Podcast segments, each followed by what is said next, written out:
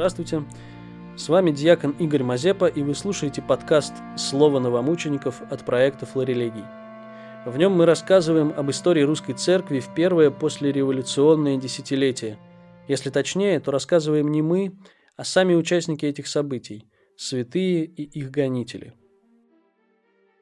Это одиннадцатый эпизод подкаста, в котором звучит ответ церкви на инструкцию о проведении в жизнь декрета об отделении церкви от государства –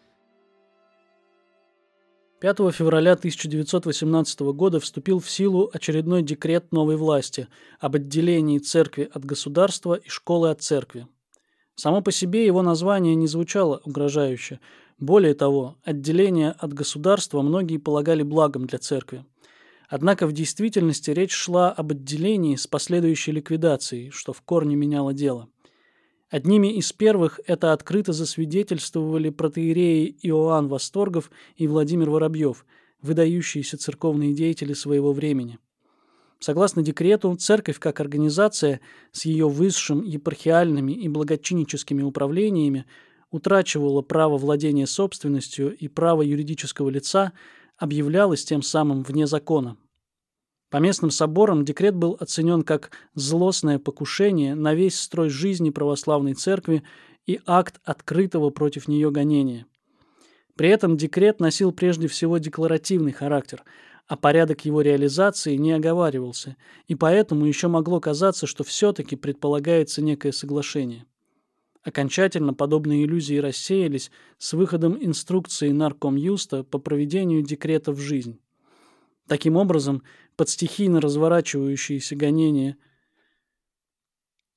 Таким образом, под стихийно разворачивающиеся гонения подводилась полноценная законодательная база.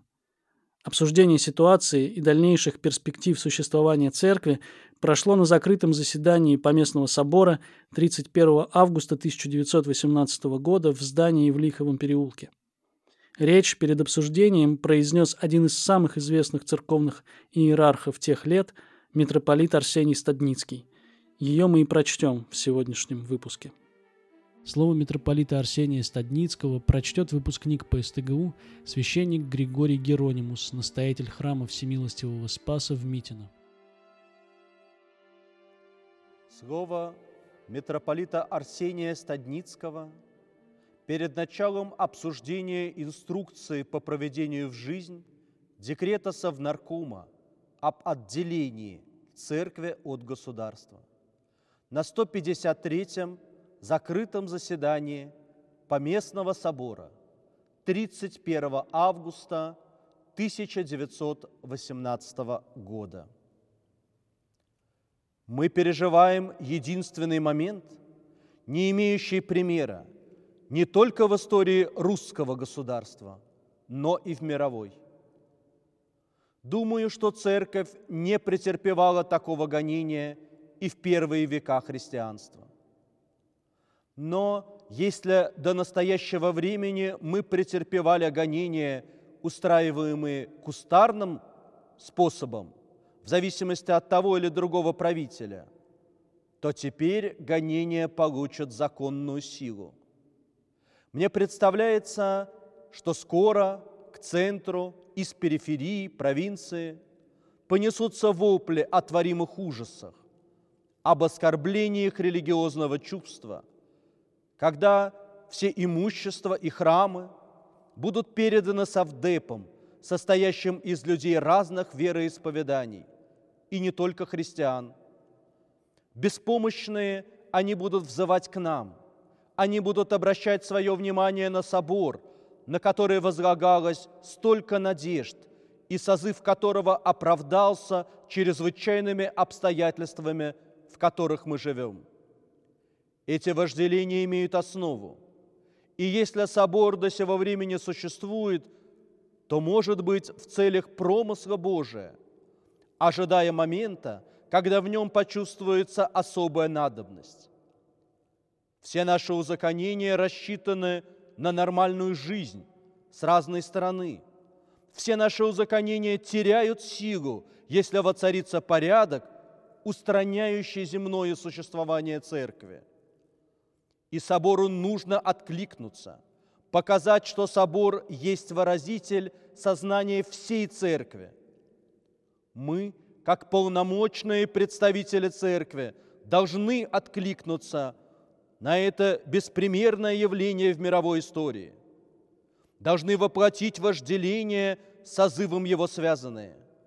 Ибо если это явление пройдет мимо нас, то суд истории поставит нам в вину то, что мы не сказали надлежащего слова. Теперь взоры всей православной России обращены на церковный собор. И нам нужно отнестись серьезно к этому явлению.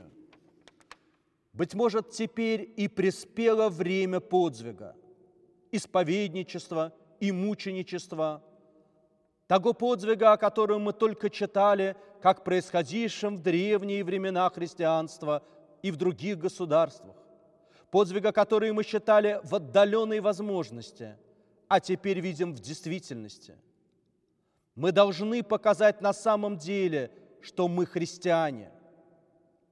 И если покажем это, то покажем пример православному населению, что подвиг нужен.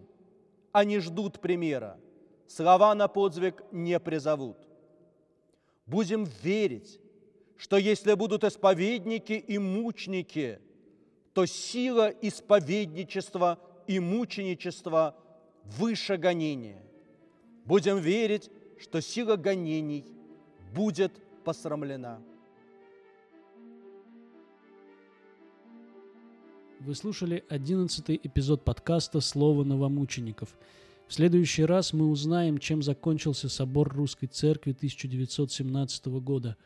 Текст доклада секретаря собора Василия Шейна о гонениях на церковь прочитает преподаватель Богословского факультета по СТГУ Петр Пашков.